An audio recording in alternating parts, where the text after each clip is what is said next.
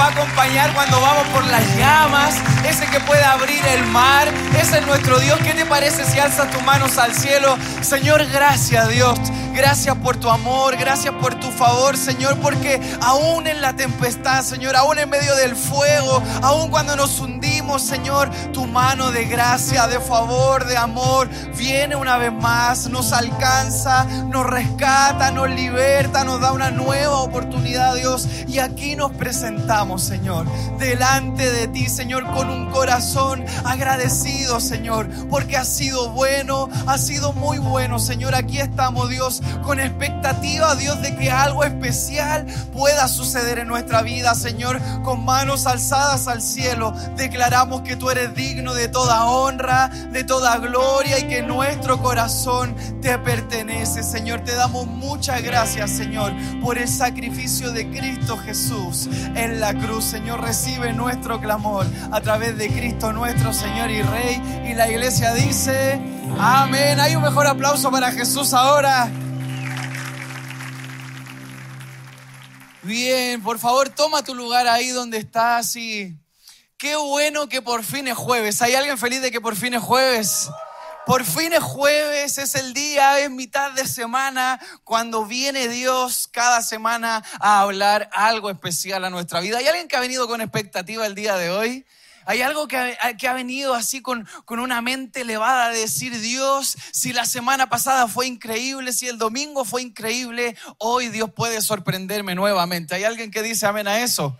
Él puede hacerlo, pero hay algo hermoso en esto que no solo puede hacerlo, Él quiere hacerlo. Así que eso tiene que alegrar nuestro corazón. Quiero que puedan acompañarme porque sé que muchos han venido a buscar palabra de Dios. Eso es cierto, ¿no? Me contaron por ahí que hay algo que Dios quiere hacer hoy, así que quiero invitarte a que puedas ir conmigo al libro de Romanos, capítulo 12, versículo 2. Esta es la versión PDT, Romanos 12, versículo 2, y dice así en el nombre del Señor, no vivan según el modelo de este mundo, mejor dejen que Dios transforme su vida con una nueva manera de pensar. Así podrán entender y aceptar lo que Dios quiere para ustedes y también lo que es bueno, perfecto y agradable a Él. Acompáñame unos segundos, Señor, gracias. Aquí está tu palabra, está leída. Glorifícate, Espíritu Santo. Toma el control de principio a fin, Señor. Te lo pedimos en el nombre de Jesús. Y la iglesia dice, amén. Hay algo interesante en este mensaje y es que mientras estaba pensando y mientras yo le decía, Señor, ¿qué es lo que hay que hacer? ¿Qué es lo que quieres hablar? Y, yo leía y pensaba y estudiaba y trataba de preparar algo y no coincidía en nada. Y cuando llego a algo empiezo a pensar y, y simplemente este, este mensaje lleva por nombre el modelo y la pasarela. En realidad me inspiré porque en un momento determinado muchas personas me dijeron, hey, tú podrías ser un buen modelo. Y yo le dije, el reino de Dios está primero. ¿Cuántos saben que, que, que, que cuando hablamos de, de, un modelo, ustedes saben lo que hace un modelo, ¿no? ¿Qué hace un modelo? Modelar, ¿no? Eso es lo que hace un modelo, modelar. Y, y yo quiero hacer una demostración de eso. Jesús, tírame la pista, por favor. No la tiene, no la tiene lo iba a hacer, era mi intención, pero ustedes saben, es lo que hace y, y, cuando hacen todos estos eventos de modelaje y pasan hombres y mujeres caminando, pero no solo caminando a través de una pasarela, sino que van modelando, van exhibiendo lo que está de moda, empiezan a poder mostrar cosas que personas han diseñado, cosas que se supone que son para este tiempo, los mejores atuendos, las mejores prendas, todo lo mejor preparado y eso es lo que yo veo por ahí desfilar y lo que veo modelar y todo eso es lo que está de moda, es lo contemporáneo, es lo que todos quieren, es lo que todos desean y, y es un poco es el contexto de todo esto porque tiene mucha relación con lo que estamos siguiendo, lo que estamos pensando, porque hay algo que debemos tener claro y que es que lo que modela el mundo no necesariamente es el modelo de Jesús. ¿Hay alguien que sabía eso? Lo que el modelo mundo, eh, lo, que, lo, que, el mundo modela no es el modelo de Jesús. Lo que el mundo modela es lo que se supone que lo que es, lo que necesitamos tener y obtener para este tiempo. Pero ¿cuántos saben que lo que nos ofrece el mundo en este tiempo no necesariamente son los principios de Jesús que Él vino a modelar realmente la forma correcta de vivir esta vida? ¿Hay alguien que dice amén a eso? Entonces el modelo de este mundo no es el modelo de Jesús y eso es algo increíble. Entonces, la pasarela que debemos mirar no necesariamente es la que podemos ver a través de la televisión, no necesariamente es la que podemos ver a través de desfiles de moda. La pasarela que tenemos que mirar es algo mucho más profundo, porque el modelo a seguir no es lo que modela el mundo, sino que mi modelo a seguir es Jesucristo, mi Señor y mi Rey, el que me ama tanto que fue a una cruz y murió por amor a ti y por amor a mí. Ese es el modelo que debo seguir y, realmente son cosas que empiezo a pensar y nacen preguntas porque bajo este ejemplo que, que podemos contextualizar de alguna manera, surgen preguntas porque, por ejemplo, ¿cuál es la pasarela que estamos mirando? ¿A quién estoy mirando modelar? Pero hay una tercera pregunta y es, ¿a quién yo le estoy modelando? Porque dependiendo de la pasarela que estoy mirando, es lo que me estoy fijando, es lo que estoy deseando, es lo que estoy buscando, es lo que considero que es la moda y simplemente es todo lo que creo que necesito por algunos momentos. Pero eso tiene que ver con lo que estoy mirando pero también es relevante saber que a ti también te están mirando, que a mí también me están mirando y hay muchas personas que están siguiendo lo que tú y yo estamos modelando. ¿Hay alguien que entiende lo que estoy diciendo? Entonces no es solo lo que estoy mirando, no es solo lo que estoy queriendo hacer, sino que además es también que muchos están mirando mi caminar para saber cómo hacerlo y son tres preguntas interesantes en analizar, pero si, si sigo en el texto principal, dice, no vivan según el modelo de este mundo. Y aquí viene un quiebre en esto porque simplemente nos dice, mejor dejen que Dios transforme su vida con una nueva manera de pensar. Así podrán entender y aceptar lo que Dios quiere para ustedes. Dios debe transformar nuestra mente porque dice que debo dejar que Dios transforme mi manera de pensar. ¿Hay alguien aquí que cree que ha dejado que Dios transforme su manera de pensar? ¿Y hay alguien aquí que crea que todavía le falta trabajar en cosas que sigue pensando?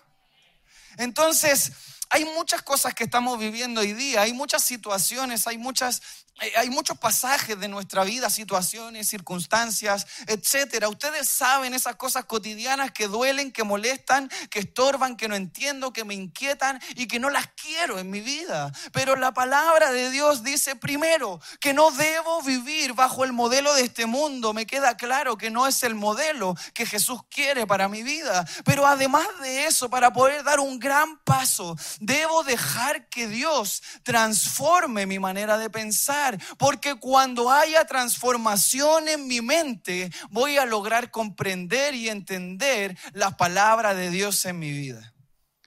Entonces cuando sabemos y, no sabemos textos, versículos de memoria, pero en el momento de la aflicción no se hacen vida en nuestra vida, es porque todavía estamos pensando cosas que no tenemos que pensar, porque mientras nuestra mente no sea transformada, mientras nuestros pensamientos no cambien, no vamos a poder comprender lo espiritual que Dios quiere traer a nuestra vida. ¿Están siguiendo lo que estoy diciendo, no? Si hay cosas que no estás entendiendo, si hay cosas que no estoy entendiendo, que me cuestan comprender. Hablamos hace algunas semanas, ser un discípulo es dejarlo todo. Cuando nos dicen tenemos que morir a nosotros mismos para seguir a Jesús, cuando nos dicen que realmente el que quiera salvar su vida la va a perder, pero el que la quisiera perder realmente la va a salvar. Es como para volverse loco, es como para agarrarse a cabezazos con la pared, porque no logro entender. Y ahí está la coyuntura todo esto, si no estamos comprendiendo lo que Dios está hablando a nuestra vida, es porque aún en nuestra mente habitan pensamientos que están muy alejados de lo que Dios quiere que habitualmente estemos pensando. ¿Hay alguien que me dice amén a eso? ¿Hay alguien que tiene pensamientos que desearía, desearía no tener? A todos nos sucede. A todos nos pasa y todos vivimos y cargamos con esto. No hay nadie tan mega super espiritual como para decir que no tiene malos pensamientos. No hay nadie que realmente pueda decir que no hay una lucha entre lo carnal y lo espiritual. Pero hay muchos que lo que sí podríamos hacer es decir que hay etapas, hay niveles que tienes que superar, que tienes que llegar. Pero para eso debes dejar que Dios transforme tu manera de pensar. Entonces mira al que está a tu lado y dile, deja que Dios cambie tu mente. Y algunos están aprovechando. Y ahora dile al del lado, la tuya anda por ahí con la mía. La mente no puede comprender las cosas espirituales, ¿sabes por qué? Porque nuestra mente ha sido gobernada por nuestros sentidos. Pero en realidad nuestra vida debe ser gobernada por el Espíritu de Dios en nosotros. Pero, pero nuestra mente, nuestro pensamiento, nuestra vida ha sido gobernada por los sentidos, por lo que vemos, por lo que sentimos, por lo que realmente escuchamos. Todo eso que sentimos empieza a opacar la obra del Espíritu Santo de Dios en nosotros. Estamos gobernados porque vemos que las cosas no funcionan y vivimos angustiados. Estamos, eh, confundimos porque escuchamos que está el coronavirus y que todos van a morir y se va a acabar el planeta. Pero aunque así llegara a ser, debiera entender que Jesús es mayor a cualquier tipo de enfermedad y que incluso el, enemigo mismo al oír el nombre de Jesús, los demonios tiemblan y huyen ante el nombre de Jesús. Entonces, sabes, si vas a aplaudir a Jesús, hazlo así con ganas. Yo no te quiero animar a eso.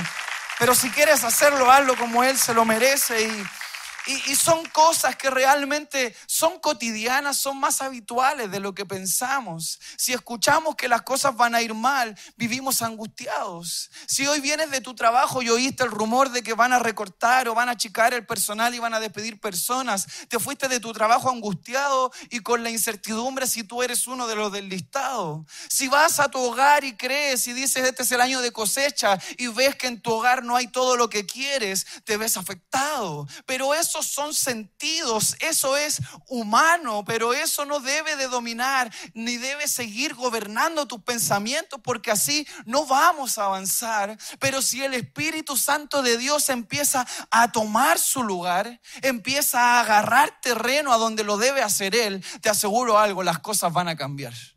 Entonces el Espíritu es el que debe gobernar nuestra mente y sabes, la mente nos dice algo. Los sentidos nos dicen que seguir creyendo en el momento de la dificultad es una locura absoluta. Nuestra mente nos dice que si hay algo que Dios ha hablado a nuestra vida, que si hemos nos han profetizado grandes cosas para nuestra vida, pero no lo vemos, nuestros sentidos, nuestros pensamientos simplemente van a decir por lógica que es una locura seguir creyendo en algo que no vemos, que es una locura seguir pensando que este es el camino correcto, que es una locura seguir perseverando si son años y años y aún no veo lo que quiero ver. Eso es lo que dice nuestra mente, pero la palabra dice que nosotros por fe y que nosotros a través del Espíritu Santo de Dios tenemos que decir y llamar a las cosas que no son como si fuesen.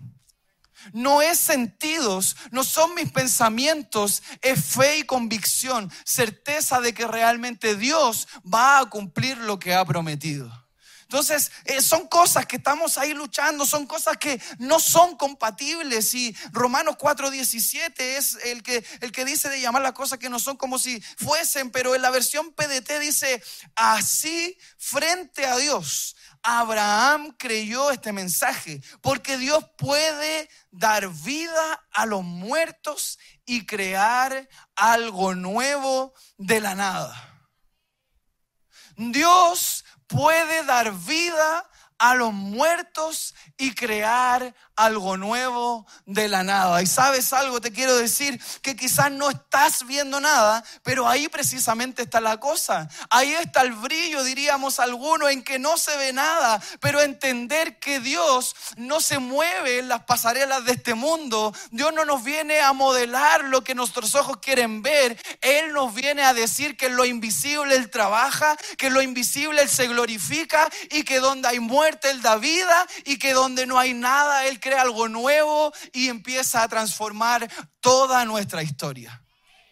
Eso es lo que hace Dios. Él hace algo nuevo de la nada. Así que no te preocupes porque si no ves nada, si Dios lo prometió, Él lo va a cumplir. Si Él lo dijo, Él lo va a hacer. Así que Jesús nos modela los pasos correctos, su modelo es la verdad y siguiendo sus pasos encontramos la vida. Y sabes algo, el Espíritu de Dios en nosotros, el Espíritu de Dios en ti y el Espíritu de Dios en mí debe ir ganando, debe ir ascendiendo por sobre nuestro razonamiento humano. El Espíritu Santo que tú y yo tenemos, tú, el Espíritu Santo está en ti. Hay alguien que dice amén a eso. El Espíritu Santo está en ti, amén. Pero sigues pensando cosas que no tienes que pensar. Pero el Espíritu Santo está en ti. Hay alguien que dice amén. Entonces, si Él está ahí, tú debes mirarlo y debes decirle, hey, toma tu lugar, voy a permitir, porque este razonamiento, esto que me permite moverme según lo que veo, tu Espíritu Santo, Señor, debe ascender, lo debe superar, lo debe aplastar para que tu gloria se haga evidente en mi vida. ¿Están entendiendo lo que estoy diciendo, no? El Espíritu Santo de Dios en ti debe empezar a ascender para que todo lo que te nubla la vista, todo eso que razonas y piensas y calculas y que sacas los cálculos y que proyectas y que miras y que ves el calendario y que ves las proyecciones y que te planificas, ese razonamiento, eso que está bajo control según tu criterio, no tiene relación muchas veces con el criterio de Dios para ti. Pero te tengo una buena noticia. Siempre lo que Dios quiere para ti es mucho más de lo que tú pudieras pedir o incluso imaginar. Entonces yo me quedo con el criterio de Dios para mí. Es eso lo que tenemos que hacer y seguir avanzando y pensando en esto, pero quiero seguir pensando en todo esto. Y mira, segunda de Corintios capítulo 10, versículo 3 al 5. Pedí una lámina porque quería ver esto y sabes, dice, pues aunque andamos en la carne, y ¿saben lo que es la carne? Son los sentidos. Eh, están siguiéndome, eso lo agregué yo, no aparece en el texto bíblico, pero pues aunque andamos en la carne, ¿qué es lo que sentimos? ¿Qué es lo que vemos?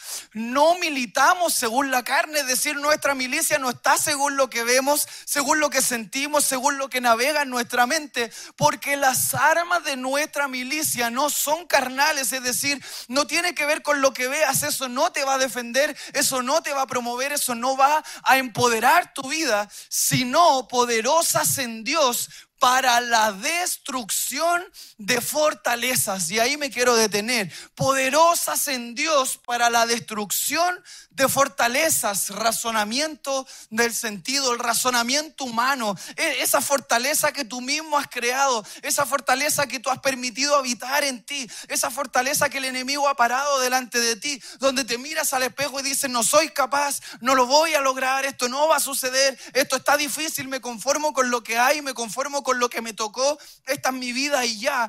Esa es una fortaleza creada por Satanás el diablo y la ha plantado ahí al lado de tu dormitorio ahí en el mueble en tu dormitorio, lo ha puesto ahí en tu comedor, lo ha puesto en tu cocina, para que cada vez que empiezas a decir, Señor, ¿será que lo puedes hacer? Empieza a suceder que empiezas a sentir, empiezas a mirar, empiezas a observar y tu mente empieza a maquinar y empiezas a retroceder y cuando empezaste a creer, eso se empieza a debilitar, pero nuestras armas no tienen que ver, no te va a ayudar tener una linda casa, no te va a ayudar tener un gran auto, incluso, te quiero decir esto, entiéndelo, ni siquiera te va a ayudar tener muchos ceros en tu cuenta corriente, porque las armas de nuestra milicia no tienen que ver con eso, sino que es, es poderosa en Dios para la destrucción de todo eso precisamente, derribando argumentos y toda altivez que se levanta contra el conocimiento de la palabra de Dios y llevando cautivo todo pensamiento de obediencia a Cristo. ¿Hay alguien aquí que le gustaría obedecer a Dios? Pero lo que siente está llevado cautivo todos los anhelos por hacer la voluntad de Dios y no seguir creyendo que tú tienes el control. ¿Están conmigo, no? No se vayan. Quédense aquí. Porque si quieren y, si yo quiero, razonemos con nuestra mente. Y te quiero regalar un par de minutos mientras pasa quien está ahí en el teclado, que puedas pensar por algunos momentos todo el razonamiento que has hecho en la proyección de este año.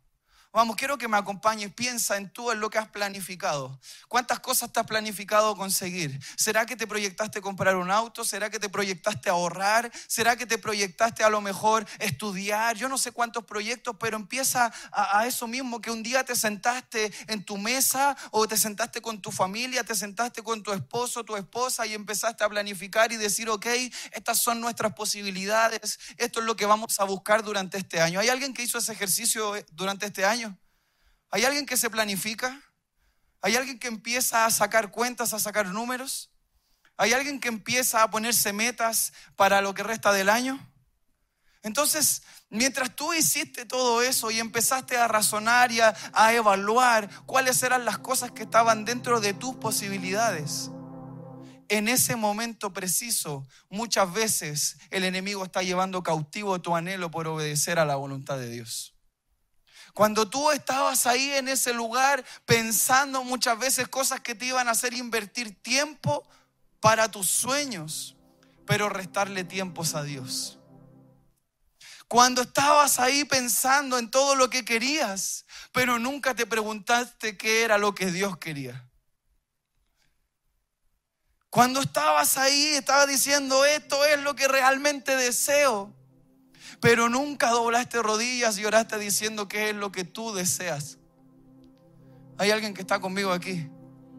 Y sabe, yo siempre es el anhelo de lo que queremos hacer. No tiene que ver con que te puedas ir amargado de este lugar, ni que te vayas triste, ni nada. Sino que lo que queremos hacer, nuestra misión, es buscar que la voluntad de Dios pueda descender sobre tu vida y que tú le permitas entrar en tu corazón. Porque sabemos y entendemos que no hay nada mejor que una vida siendo 100% gobernada por el Espíritu de Dios. Esa es nuestra misión. Es decirte, te amo y ven así tal como estás. Dios te ama, Dios te acepta y aunque estás pensando lo que estés pensando, quizás vienes a la iglesia y cuando sales tienes otra conducta porque tú crees que es normal. Y, está bien. Pero hoy día te quiero decir que tu carne lucha con el espíritu que quiere vivir en ti. El espíritu de Dios quiere bañarte, quiere estar contigo, quiere dormir contigo, quiere comer contigo quiere caminar contigo, quiere que cuando te sientas solo no te sientas nunca más solo porque Él está ahí acompañándote. Quiere que cuando lloras en soledad nunca más te sientas solo porque Él está ahí sosteniendo tu almohada. Pero nuestra mente lleva cautiva tantas cosas lindas que Dios quiere hacer con nosotros.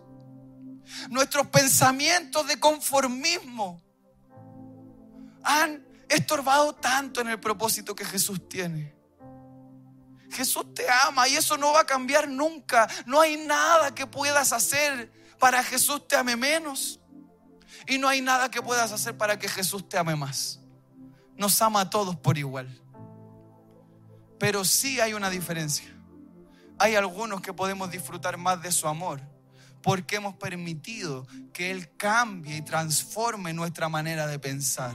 Porque al transformar nuestra manera de pensar, hemos empezado a comprender que la gloria es para Él, que yo no soy muy bueno, Él ha sido demasiado bueno conmigo, porque Él va a buscar de lo vil para poder eh, hacer cosas grandes, para avergonzar incluso a los que creían que sabían, a los que creían ser sabios. Él vino a buscar a los perdidos él vino a sanar a los enfermos. Él vino a limpiar a los leprosos. Él vino a dar vista a los ciegos. Él vino a levantar a los paralíticos. Él vino a darle dignidad a una prostituta. Él vino a hacer todo eso y más. Y, y así como lo hizo con todos esos personajes, también lo va a hacer contigo. Así como estás, te ama. Pero Dios tiene muchísimo más para ti. Dios tiene muchísimo más para tu vida. Dios tiene mucho más amor para que recibas en tu corazón. Dios tiene mucha más bondad para seguir entregando a todos tus días. Dios tiene muchísimo más como para que te conformes con lo poquito que has recibido. Y no se trata de bienes aquí en la tierra, se trata de un propósito grande en las manos de Dios. Aquí hay pastores, hay predicadores, hay evangelistas, hay maestros, hay profetas, aquí hay personas, hay hijos de Dios que Dios quiere levantar, que Dios quiere usar, pero para que eso suceda, debes dejar que Dios transforme tu manera de pensar. ¿Hay alguien que quiere dejar que Dios le cambie su manera de pensar? Y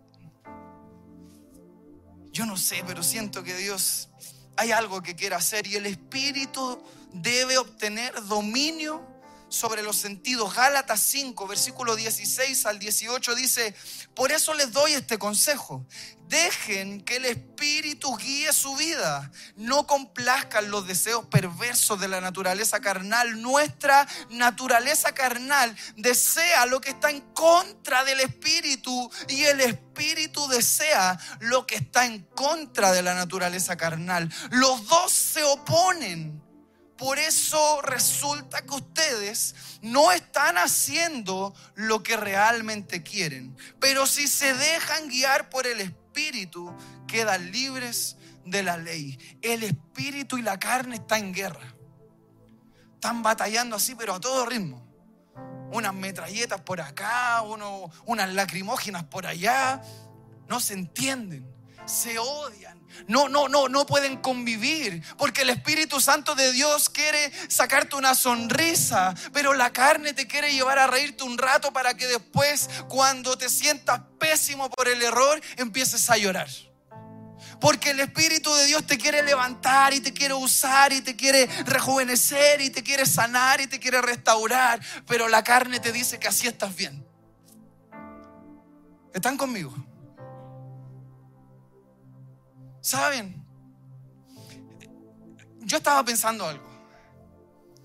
Y cuando analizaban todas estas cuestiones, yo decía, hay tantas cosas que, que uno desea, ¿sí o no? ¿Hay alguien que desea varias cosas o no? Y, y les ha pasado esto, que cuando te pones a pensar eso que deseas, como que no es tan malo, ¿sí o no? Como que, ¿y por qué no? Como, ¿En qué me afecta? Creo que lo merezco. ¿Alguien ha dicho eso alguna vez o no? No, yo creo, yo me merezco esta cuestión. O sea, yo trabajo para esto. Yo, yo, yo, yo lucho por esto. Yo creo que estoy en todo mi derecho de poder hacerlo. ¿Hay alguien que ha dicho eso alguna vez? ¿Que siente que se lo ha ganado? ¿Hay alguien que siente eso? ¿Hay alguien que siente que el dinero de fin de mes cuando le cae en su cuenta se lo ha ganado con el sudor de su frente? Hay alguien que siente eso, ¿no? Pero te digo algo más. Eso está lindo y está bueno. Pero Dios te mira desde el cielo, Jesús a su diestra, y te están mirando y, te ven pasarla bien y te ven disfrutar y te ven eh, tratando de, buscar una salida, un escape, una distracción para, para no caer en, las amarguras de esta vida. Y, y, como que yo creo que Jesús mira a Dios y le dice, sabes, me alegro, pero yo di mi vida por Él. Yo siento que también merezco que crea en mí. Yo siento que, yo siento que pagué un precio alto para que ni siquiera se acuerde que yo tengo el poder y que ni siquiera se acuerde que mi nombre está por sobre cualquier otro nombre. Y como que Jesús así, mirando a Dios y diciendo, Padre, no nos, yo no sé cómo mostrarle más mi amor. Si le he librado de la muerte, si lo he restaurado, si lo he sanado, si le he sacado de las adicciones, si cuando estaba en pobreza yo estuve ahí, hubo provisión, si cuando estaba en angustia yo estuve ahí y lo rescaté, si cuando se sentía solo yo lo abracé, si cuando veía todo perdido yo le di esperanza. Yo no sé cómo más decirle que quiero su corazón, no al 10%, no al 20%, yo lo quiero al 100% porque nadie lo ama como yo. Jesús mirando ahí en el cielo, diciendo, solo quiero que corresponda mi amor. ¿Saben algo? Yo les quiero decir esto en el nombre de Jesús. Solo van a ver en este 2020 lo que ustedes esperan si realmente le entregan el 100% de su mente, su corazón y su alma a Jesús. Y hoy es una linda noche para poder hacerlo.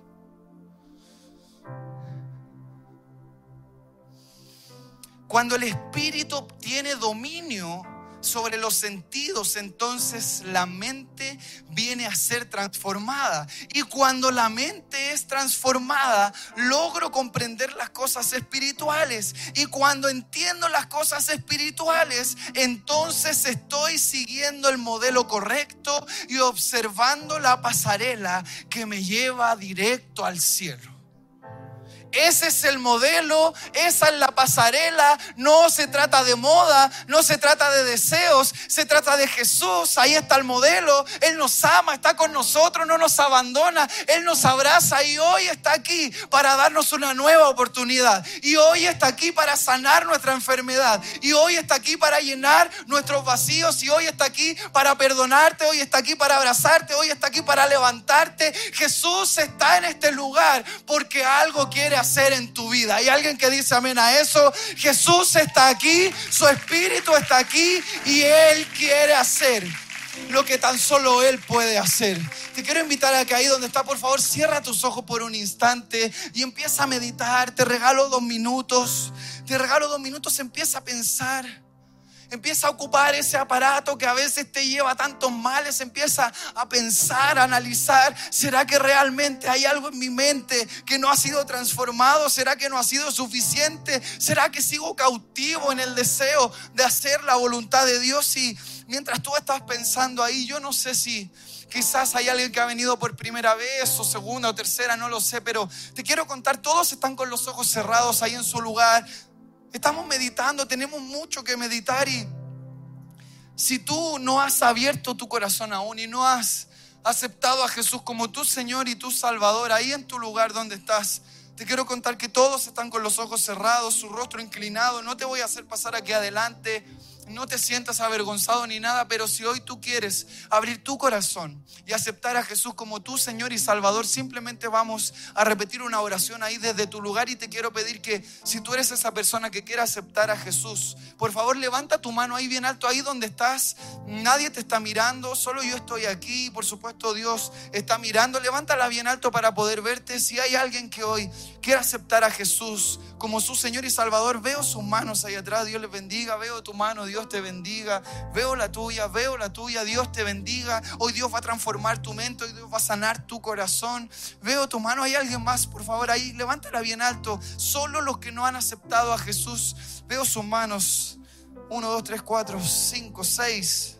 Dios les bendiga, amigos. Siete ahí atrás, por favor. Bajen sus manos y quiero pedirles que por favor repitan esta oración conmigo. Repítanla con fe, con convicción, porque este día jamás se te va a olvidar. Así que repite estas palabras conmigo, pero todos nosotros te vamos a acompañar. ¿Acompañamos a nuestros amigos, iglesia? Bien, repitan estas palabras. Señor Jesús, Señor Jesús, te doy muchas gracias por esta gran oportunidad. Señor, hoy recibo tu palabra. Hoy la tesoro en mi corazón. Señor, hoy, hoy permito que transforme mi mente. Hoy decido aceptarte como mi Señor y mi Salvador. Me arrepiento de todos los males. Me arrepiento de mis pecados. Hoy te tomo de la mano y te pido que inscribas mi nombre en el libro de la vida. En el nombre de Jesús y la iglesia dice, amén, ponte de pie, levanta tus manos, quiero que ores conmigo, levanta tus manos, acompáñame. Levanta tus manos, Señor, te doy muchas gracias. Gracias por tu amor, gracias por tu favor, Señor. Aquí estamos nosotros, tu iglesia, Señor. Y nos presentamos así como somos, Señor. Con luchas, con dificultades, con pruebas, Señor. A veces con dudas, Señor. A veces con una mente que empieza a molestar. A veces un poco traicionera, nuestro corazón engañoso, Señor. Pero, pero aquí estamos, Dios. Señor, te declaramos con nuestros labios, Señor, que te damos acceso liberado para que transformes toda nuestra manera de pensar, Señor. No nos importa el modelo de este mundo, no nos importan las pasarelas de la tierra, no queremos mirar ni imitar a nadie más que no seas tú, Señor Jesús. Ayúdanos. Hoy te entregamos nuestro corazón, Señor. Y si habíamos perdido ese primer amor, hoy te lo entregamos de nuevo, Señor. Y queremos disfrutar este tiempo de adoración, Señor. Queremos aceptar una nueva oportunidad, Señor. Y queremos permitir que tú hagas la gran obra que tienes diseñada para nuestras vidas. Señor, te damos tantas gracias, Jesús, por tanto amor. Y ahora te adoramos y te bendecimos, Señor, en el nombre de Jesús. Y la iglesia dice, amén. ¿Hay alguien que me acompaña a volar el techo de un aplauso en este lugar? Porque Dios ha sido bueno.